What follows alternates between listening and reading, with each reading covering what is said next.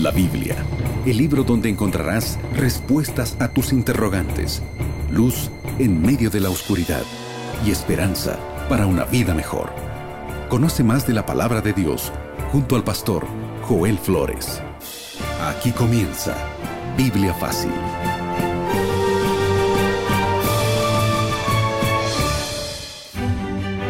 Qué lindo es poder tener este encuentro. Sí, en este momento estamos listos ya con Biblia en mano para otro fascinante tema aquí en tu programa de Biblia Fácil. Me alegra poder saludarte y saber de que estás preparado para un tema fascinante más que hoy vamos a estudiar a la luz de la palabra de Dios. Bienvenido, nuestro cariño y nuestro abrazo para ti que estás en sintonía de la radio. Bienvenida, Eli. Muchísimas gracias, Pastor Joel. Un gusto, como siempre, poder acompañarlo y acompañar a nuestros queridos amigos que yo sé que, al igual que yo, ya están a la expectativa del tema del día de hoy. Así que quédate, quédate con nosotros. Ya sabes que en cada programa nosotros tenemos un regalo para ti. Queremos premiar, como siempre, tu audiencia. Por eso te ofrecemos un curso bíblico totalmente gratis totalmente gratis. Es un regalo de nuevo tiempo para ti. Yo tengo aquí en mis manos este material titulado Evidencias. Tiene 14 temas, cada uno de ellos muy pero muy interesantes. Varios de ellos estamos desarrollando en esta temporada aquí en Biblia Fácil, así que tú en casa puedes estudiar un poquito más sobre temas ya más específicos y a profundidad. Lo único que tienes que hacer para tener este material, Evidencias, es solicitarlo. Puedes hacerlo a través de nuestro número de WhatsApp que es el más 5512 98100 1460. O también puedes entrar a nuestra página web estudielabiblia.com. Y como siempre, te invitamos a buscar una iglesia adventista del séptimo día donde puedes seguir comprendiendo estos fascinantes temas. Si no conoces alguna, aquí te damos una dirección. Una dirección muy fácil de recordar, anota muy bien, encuentreunaiglesia.com. Lo voy a repetir, encuentreunaiglesia.com. Te estaremos esperando con los brazos abiertos. ¿Quiénes son los ángeles? ¿Qué actividades ellos realizan? Si existen ángeles al servicio de Dios, entonces, ¿los demonios están al servicio de Satanás? ¿Cuál es la, actividad que ellos hacen específicamente aquí en la Tierra? Comenzaré dando un concepto sobre ello. Los ángeles son seres de luz creados por Dios para actuar en el universo. Lamentablemente, una parte liderada está por Satanás, a los cuales nosotros llamamos demonios. Y ambos seres actúan en esta guerra cósmica entre el bien y el mal aquí en la Tierra. Vamos a conocer un poquito más sobre ello. Y antes, vamos a abrir nuestro corazón para que Dios pueda hablarnos por medio de su palabra. Querido Dios, gracias porque en tu palabra encontramos respuestas y fortalecemos nuestra fe en ti. Hoy estamos listos para poder escuchar tu voz y queremos que tu Santo Espíritu pueda colocar esas verdades en nuestro corazón.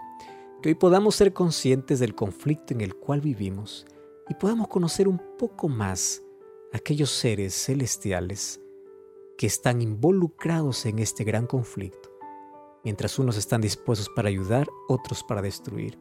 Mas queremos conocer un poco más sobre este tema y al no quedar dudas, podamos saber cómo lidiar, cómo pelear y cómo ser victoriosos en este conflicto. Danos tu bendición en el nombre de Jesús. Amén. Siete respuestas a siete preguntas en siete minutos.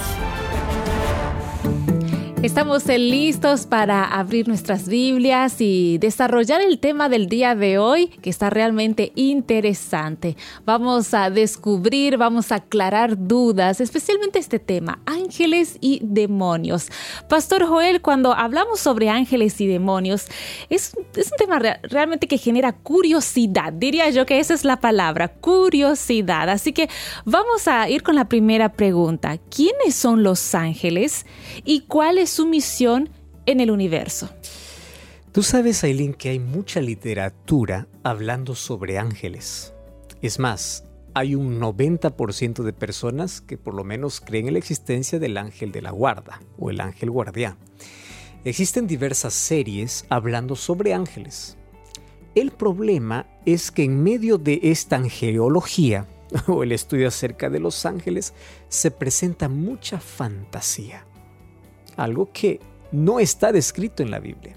Ahora, vamos a la Biblia y vamos a descubrir y conocer un poquito más quiénes son ellos. La Biblia muestra por lo menos dos clases de ángeles. Ángeles al servicio de Dios y ángeles caídos al servicio de Satanás. Comencemos definiendo qué significa ángel. La palabra ángel viene del griego angelos, que significa mensajero. ¿Por qué mensajero? Es una, solo una de las principales funciones que realizan los ángeles. Ellos son mensajeros al servicio de Dios, enviados en el universo o enviados al universo. En el Nuevo Testamento nosotros encontramos mucha referencia a los ángeles como en el Antiguo Testamento. Para tener un poquito de idea, en el Antiguo Testamento 100 veces se menciona a los ángeles y en el Nuevo Testamento 165 veces.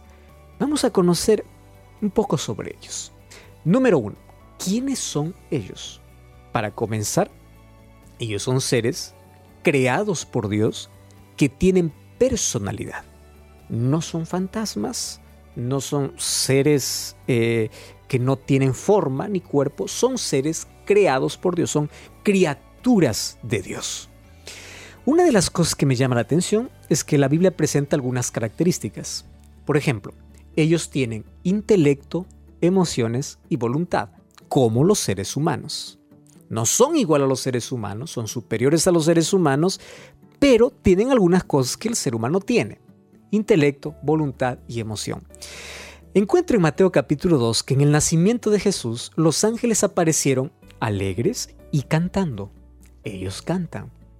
Encuentro en Lucas capítulo 15, cuando Jesús contó la parábola de la oveja perdida, de la moneda perdida y del hijo pródigo, dice que los ángeles en el cielo se alegran y aplauden cuando un pecador se arrepiente. Hay alegría, hay celebración de parte de quién? De los ángeles. Es decir, tienen emociones. Otra cosa es que ellos, aun cuando son seres espirituales, ellos pueden asumir en forma física y toman la forma humana para que el ser humano cuando pueda ver un ángel no pueda sorprenderse ni asustarse al ver que es un fantasma o alguna cosa así. Por ejemplo, yo encuentro que ángeles visitaron a Abraham. Incluso comieron con Abraham. Ángeles visitaron a Lot para poder salvarle de destrucción de Sodoma y Gomorra. ¿Y cómo? ¿Cómo ellos se presentaron? Pues tomando asumiendo una forma física exactamente como el ser humano. Cuando el ángel se le apareció a María, dándole la noticia de que iba a ser la madre de Jesús, María no se sorprendió al ver un fantasma. Ella escuchó la voz y vio a un ángel hablando con ella. Ahora, en la Biblia, a los ángeles, en diversas visiones que ven los profetas, se les ve que algunos de ellos tienen, por ejemplo, eh, algunas características especiales. Isaías capítulo 6, versículo 2, dice que hay ángeles llamados serafines que tienen seis alas y querubines que tienen cuatro alas. También encontramos que ellos son seres súper inteligentes, pero no tienen los atributos de Dios. ¿En qué sentido? Un ángel no es omnipotente. Número uno. Número dos, un ángel no es omnisciente, no sabe todo lo que va a acontecer, no es Dios. Y un ángel no es omnipresente, no puede estar en todo lugar. Aunque ellos son superiores a los seres humanos, son diferentes a Dios. No son igual que Dios. No conocen todo, no pueden todo, no están en todas partes. Los ángeles están sujetos a tiempo y espacio, igual que nosotros los seres humanos. Y tú puedes decir, ¿y de dónde saca ese concepto? Si tú vas al libro de Daniel capítulo 9, yo encuentro una expresión interesantísima en el versículo, eh, en el versículo 20 y 21 dice así, aún estaba hablando y orando y confesando mi pecado, está hablando Daniel, el pecado de mi pueblo, derramaba mi ruego delante de Jehová mi Dios, mientras estaba hablando en oración, aquel varón Gabriel, Gabriel es un ángel, que había visto en la visión al principio vino volando a grande velocidad como en la hora del sacrificio de la tarde. ¿Qué cosa está diciendo? Yo miré, yo miré, dice Daniel, al ángel que vino volando con tanta rapidez. La pregunta es a qué velocidad ellos viajan. ¿A qué distancia está el cielo de la tierra? No estoy hablando del cielo astral ni, ni, ni del cielo atmosférico, estoy hablando del trono de Dios que está más allá, incluso donde están los astros, más allá del sol. ¿A qué velocidad baja? Dice, mientras yo oraba apareció el ángel. Ellos vuelan o ellos eh, pueden eh, aparecer con, viajar a tanta, eh, con tanta velocidad. Y es interesante que aun cuando estén limitados a tiempo y espacio, ellos son tan veloces para poder socorrer, para poder responder, para poder ayudar. Otra cosa es que los ángeles no aceptan adoración. Y ellos no fueron creados para ser adorados. Ellos reconocen que son criaturas de Dios. Apocalipsis 19:10 le dice a Juan, no me adores. Yo soy consiervo tuyo y con tus hermanos. Adora a Dios. Ellos no aceptan adoración. Otro asunto importante es que ángeles no son las almas de las personas muertas. Muchos tienen ese concepto. Es un angelito, un alma de alguna persona que murió. Otros creen que los ángeles son aquellos que evolucionaron de otra forma de vida. Tampoco eso es correcto ellos fueron creados como ángeles. Ellos no evolucionaron, ellos no son las almas de los muertos, ellos fueron creados como ángeles. Jesús mencionó en una respuesta a alguien que le dice cómo será en el cielo, Jesús dice seremos como ángeles. Y presenta la evidencia que los ángeles no tienen sexo, no mueren, no existen ángeles adolescentes ni ángeles bebés, ni hay evidencias de que Dios esté creando nuevos ángeles. Fueron criaturas creadas por Dios en un momento y allí terminó. Ahora, otra cosa interesante es que en la Biblia encontramos que ellos son mensajeros y agentes de Dios. Y obviamente que ellos están visitando siempre nuestro planeta. El libro de Hebreos capítulo 1, versículo 14 revela un asunto importantísimo. Dice así, ¿no son todos espíritus administradores enviados para servicio a favor de los que serán herederos de la salvación? Ellos están en constante comunión, comunicación y, cuidando del, del ser humano. Ahora es interesante. Ellos son aquí considerados como espíritus administradores enviados a favor o en favor de aquellos que son hijos de Dios. ¿Recuerdas tú quién liberó a Pedro de la cárcel? Fue un ángel. Eso es un ejemplo de cómo actúa en el sentido para poder librar en ciertas situaciones. Otra cosa, ellos protegen a los seres humanos. El libro de Salmos capítulo 37, 4 dice, el ángel de Jehová acampa alrededor de los que le temen y los defiende. Salmos 91, 11 dice, sus ángeles mandarán para que te guarden en todos tus caminos. Y ahí viene la pregunta, pastor, y si el ángel me cuida, ¿por qué hay cosas que no puede evitar? Presta atención. Aunque ellos están enviados para proteger a aquellos que temen a Dios, ellos no pueden intervenir en decisiones. Porque cada uno puede tomar la decisión. Uno puede decir, yo estoy orando a Dios y ya pues el ángel que pueda actuar. No pueden intervenir en la decisión que el ser humano puede tomar. Y en un mundo de maldad y en un conflicto hay situaciones en las cuales ellos no pueden intervenir, aunque a veces se les es mencionado para que ellos puedan librar. Y hay asuntos específicos, obviamente. Me encanta porque cuando voy a la Biblia encuentro que los ángeles forman parte de la comitiva divina en ocasiones especiales. Por ejemplo, Hechos 7:53 dice que los ángeles estuvieron cuando Dios entregó la ley a Moisés. Y sabes que me encanta, que en, el nacimiento de Jesús estuvieron. Pero en la segunda venida, Jesús vendrá escoltado por todos los ángeles. Los ángeles también tienen nombre, hay algunos nombres de ellos. Gabriel, por ejemplo, es un ángel mencionado en la Biblia. Una de sus grandes misiones fue acompañar siempre el ministerio de Cristo. Los ángeles anunciaron el nacimiento de Jesús, mostraron a José en sueños para que huya para Egipto, acompañaron a Jesús en el desierto, lo acompañaron en su muerte, estuvieron en la resurrección. ¿Quién fue quien movió la piedra? Fue un ángel. Lo escoltaron cuando Jesús fue al cielo, eso dice Salmos capítulo 24. Y lo lindo es que será parte de la grande comitiva cuando Jesús regrese a la tierra. Eso es más o menos de manera general de quiénes son los ángeles y su misión aquí en la tierra. Pastor, al explicarnos este punto, usted mencionó varias veces algo, algo importante. Los ángeles son seres creados por Dios. Exactamente. Es allí donde muchos se preguntan, ¿y entonces los demonios realmente existen? ¿Fueron creados por, ¿Por quién? ¿De dónde surgieron? Muy buena pregunta. Sin duda existe. La pregunta es que si los demonios primero fueron ángeles, ¿eso significa que Dios creó a los demonios? Bueno, vamos a la Biblia. Existió en el universo una rebeldía abierta en contra de Dios. La Biblia menciona a los demonios más de 100 veces, mas ¿cómo aparecieron ellos? Vamos un poquito a ver la historia bíblica.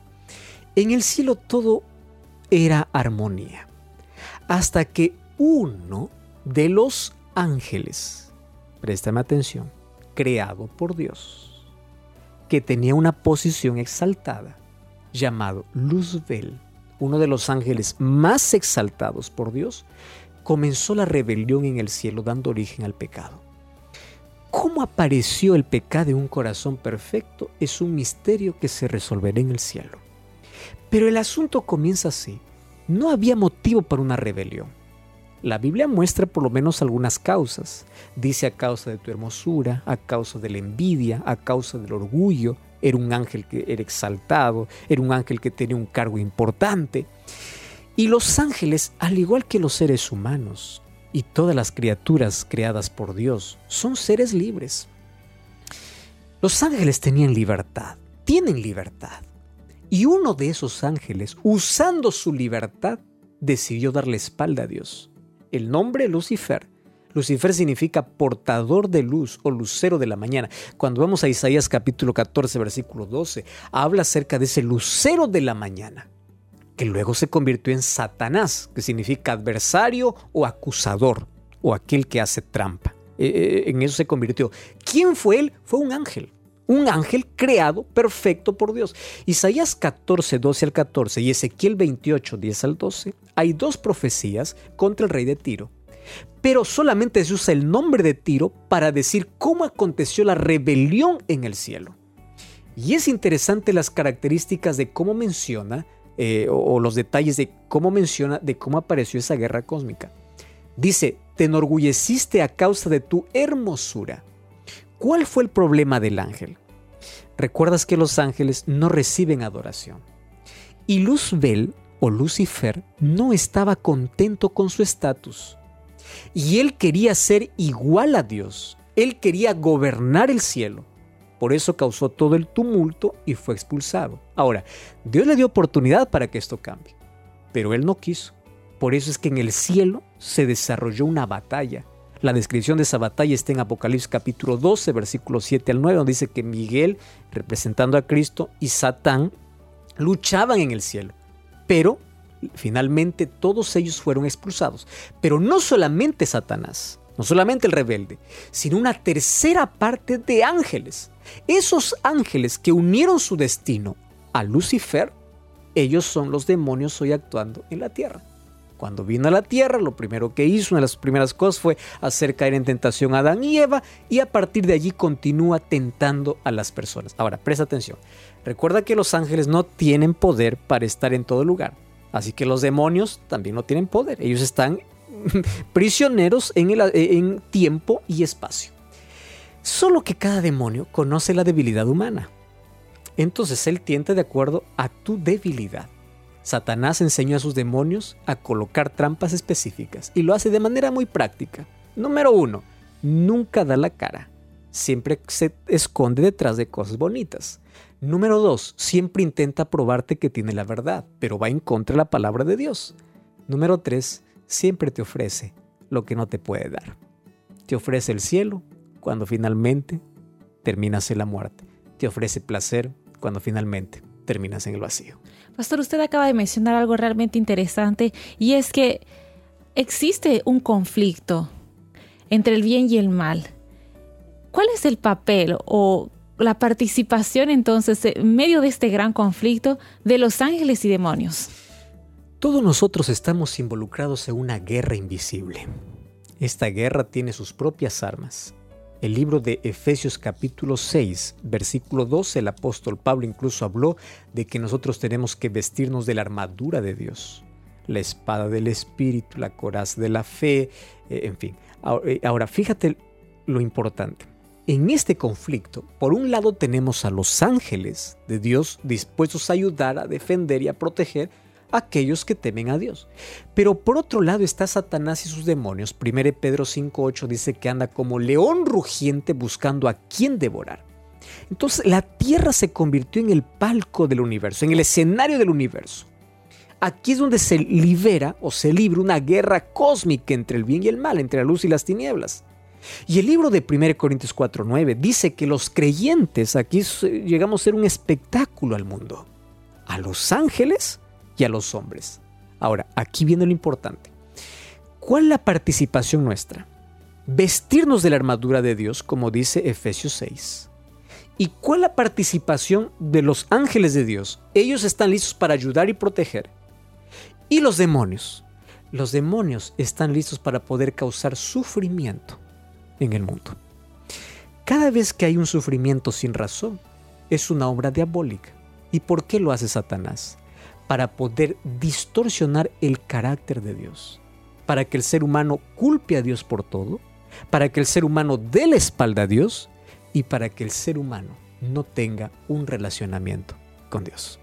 Pastor, en medio de un conflicto, de una guerra, siempre se dice que es bueno saber cuáles son las herramientas, las armas y las estrategias del enemigo. En este caso, Pastor, en esta guerra, en este conflicto entre el bien y el mal, ¿cómo Satanás y sus ángeles caídos actúan en este conflicto y cuáles son precisamente sus armas y sus estrategias?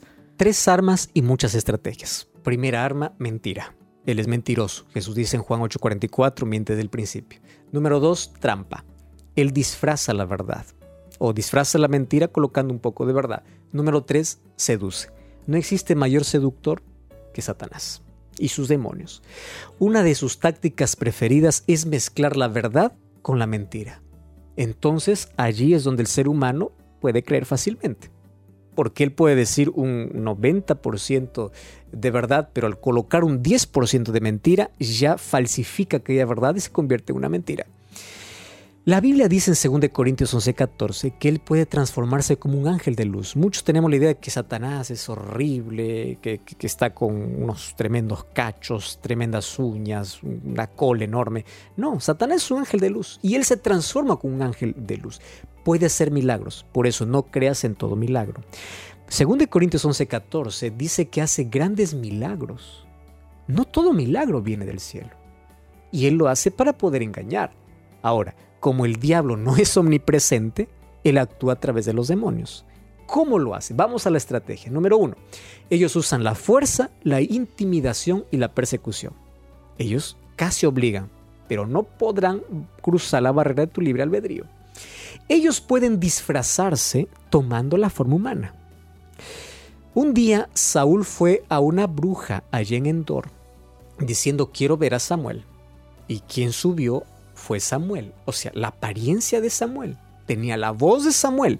Esta es la primera sesión espiritista que encontramos, donde el rey Saúl fue a hablar con Samuel que ya había muerto.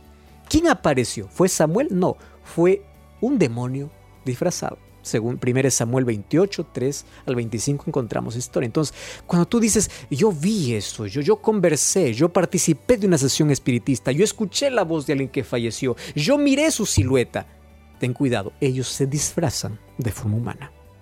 Número 3. Ellos hacen falsos milagros para hacerte creer. 4.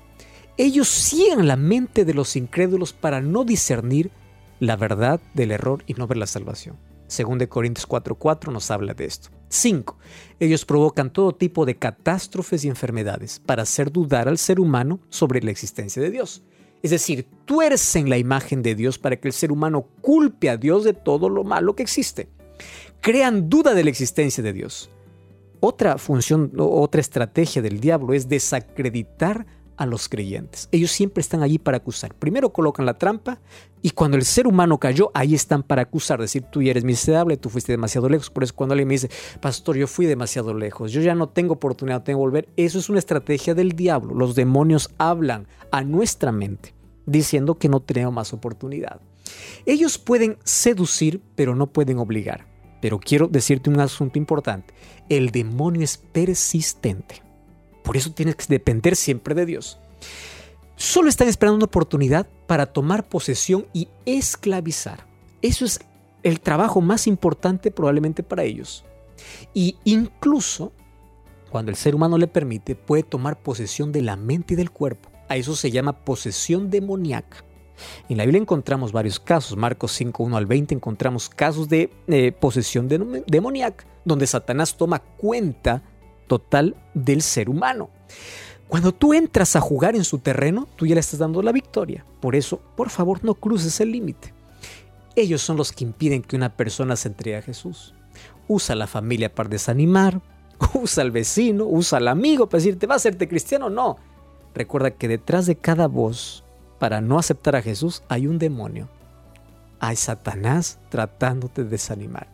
Ellos ofrecen diversión y llenan la vida de actividades solamente para que no tengas contacto con Dios. Suficiente. Si ellos consiguen eso, han hecho toda su labor. Porque sabe que tú puedes llegar a ser juguete del diablo, estás en como presa del enemigo. Y ellos usan siempre como armas el desánimo y la duda.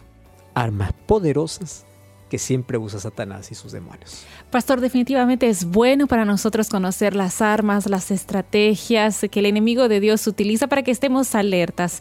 Ahora, como en cualquier tipo de conflicto o guerra, cada una de las partes busca salir victorioso. Exacto. En nuestro caso, ¿Cómo nosotros podemos salir vencedores en este conflicto entre el bien y el mal? Hay una frase que me encanta mucho. Dice así, al sonido de la oración ferviente, el ejército de Satanás tiembla.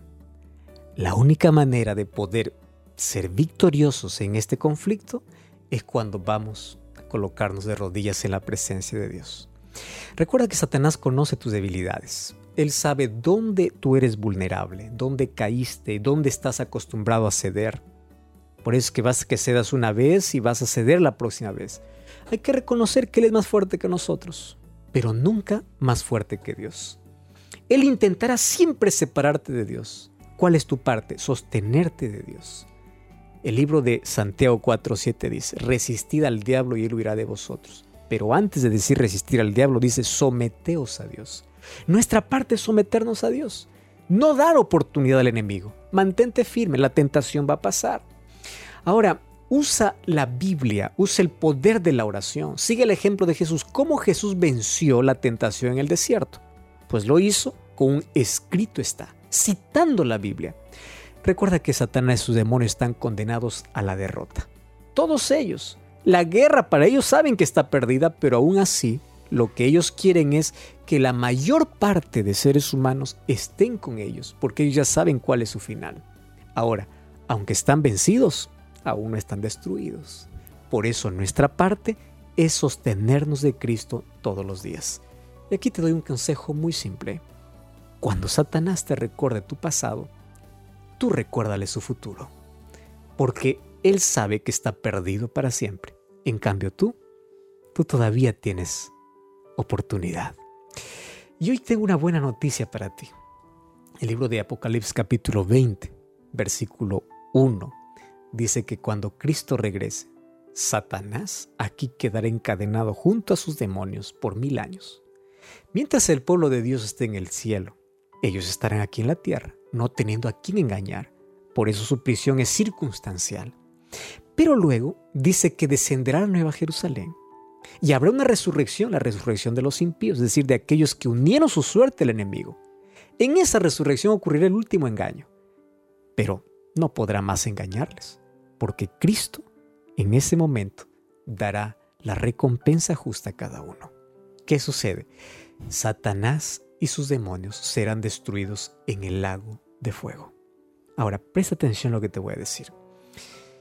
El lago de fuego no fue preparado para los seres humanos. Fue preparado para el originador del pecado. Y mi invitación para ti es, no unas tu destino con Él. Acepta a Jesús hoy en tu vida. Agradece a Dios porque tienes un ángel listo para protegerte y cuidarte.